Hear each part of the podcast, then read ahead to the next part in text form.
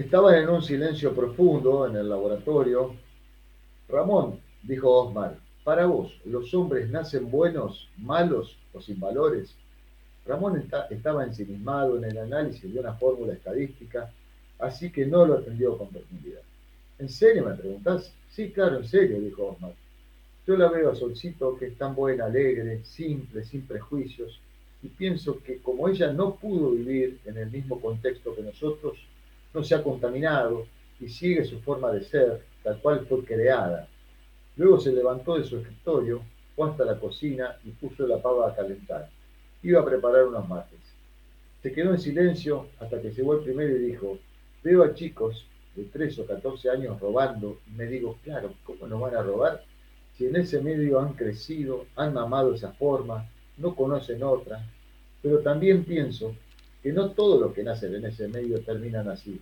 De hecho, la gran mayoría sale adelante como hombres y mujeres de bien. Y también hay gente que con todos los medios termina robando, estafando, asesinando. Me pregunto entonces, ¿nacemos buenos y nos hacemos malos o al revés o las dos cosas?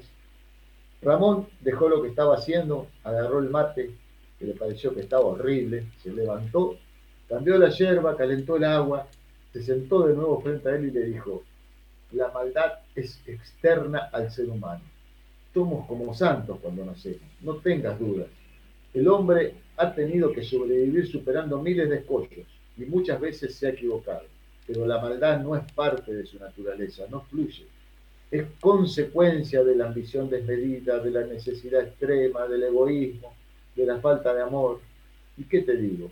Solcito sí ha tenido contacto con el medio, sí ha sufrido discriminaciones, pero ella ha elegido seguir siendo como cuando nació.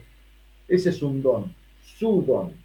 Tal vez ese algo la diferencia de nosotros y ese algo es lo que yo admiro y seguramente lo haga un extraño ser.